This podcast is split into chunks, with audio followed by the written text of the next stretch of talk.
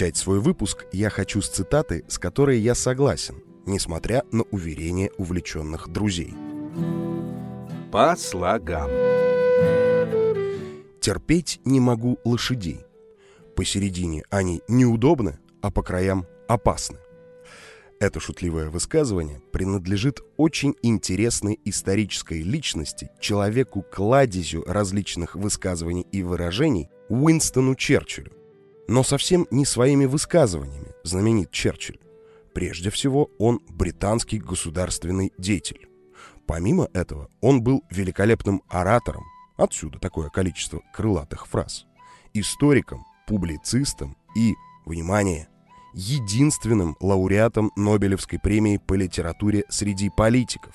О его пути к Нобелевке и о множестве малоизвестных фактов из его жизни расскажет вам в нынешнюю среду, 30 июня в 19.30, Дмитрий Медведев, писатель, историк и автор биографии Уинстона Черчилля. Лекция пройдет в Музее истории российской литературы имени Владимира Ивановича Даля в рамках заключительной лекции цикла о неожиданных лауреатах по литературе «Стокгольмский синдром».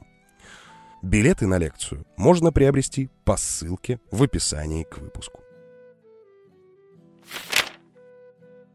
Надеюсь, что никто из вас не может адресовать выражение, о котором я буду рассказывать, в мой адрес. А поговорим мы сегодня про прекрасный фразеологизм «пудрить мозги». История. Журналист и поэт Карен Маркарян вот как высказывается об истории этого выражения. Мадам де Помпадур ввела для светских дам обычай модный, чтобы облик сделать благородным, прически пудрить и тела. Стихотворение это достаточно большое и охватывает не только официальную версию возникновения выражения, но и второстепенную не будем забегать вперед и поговорим о французской истории.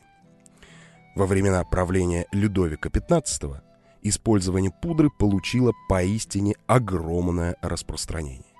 Появление такой моды во Франции связывают с фавориткой Людовика, Жанной Антуанеттой де Пуассон, более известной как Маркиза де Помпадур.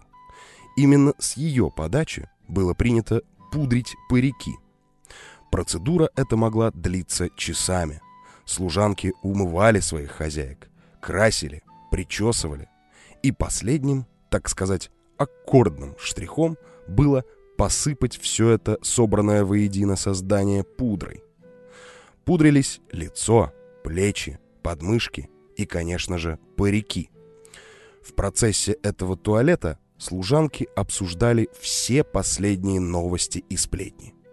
Естественно, что дама после этой процедуры выходила в свет не только с припудренным париком, но и переполненной информацией ничуть не хуже современного интернета.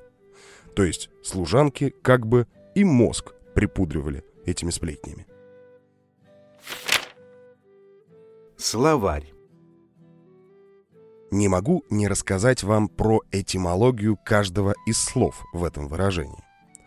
Слово «пудра» является заимствованием из французского языка. Пришло оно к нам в петровские времена, которые были очень богаты на иностранные слова в связи с открывшимся окном в Европу. По-французски «пудр» означает «пыль», «порошок» или «пудра». Французское же слово, в свою очередь, восходит к латинскому «пулвис» или «пулверис», а тут мы встречаем знакомое слово «пульверизатор» — устройство, превращающее жидкость в пыль. Стоит отметить и родственное созвучное английское слово «powder» — порошок или порох. Со словом «мозг» все интереснее. Слово это старославянского происхождения и впервые упоминается в литературных памятниках в XI веке. В прусском языке встречаем похожее музгено, обозначающее костный мозг. В древнеиндийском мадзян, тоже обозначающее костный мозг. Но есть и такая теория. Слово «мозг» восходит к древнему корню «мезг», что означало «разбивать».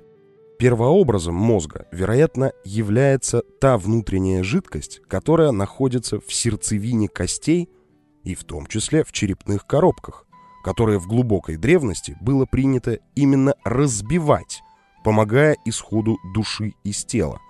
Об этом свидетельствуют обильные коллекции проломленных и просверленных черепов древних людей, хранящиеся во многих антропологических музеях мира. Кстати, в связи с этой версией можно вспомнить слово «размозжить», которое является синонимом слова «разбить» или «разбивать». И здесь мы снова встречаем общую основу – слово «мозг». Это интересно. Иная версия происхождения выражения «пудрить мозги» направляет наши взоры в Россию XIX века. В те времена в аптеках всего за 1 рубль можно было приобрести так называемую немецкую пудру, которая была обычным кокаином. Тогда кокаин еще не считался наркотиком и использовался для лечения насморка и как стимулирующее средство. Немецкий порошок очень любили использовать творческие люди для вызова музы.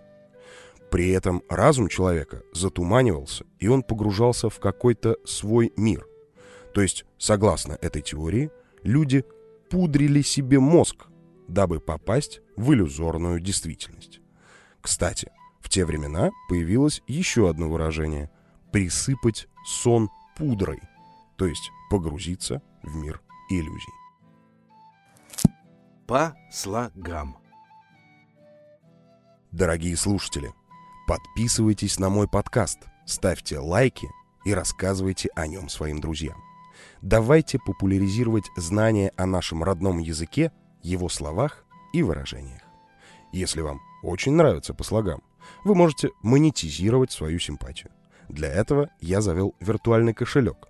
Вы можете найти его по ссылке в шапках моих профилей в соцсетях. За сим прощаюсь. По слогам с вами разговаривал Никита Некрасов. Всего вам доброго. По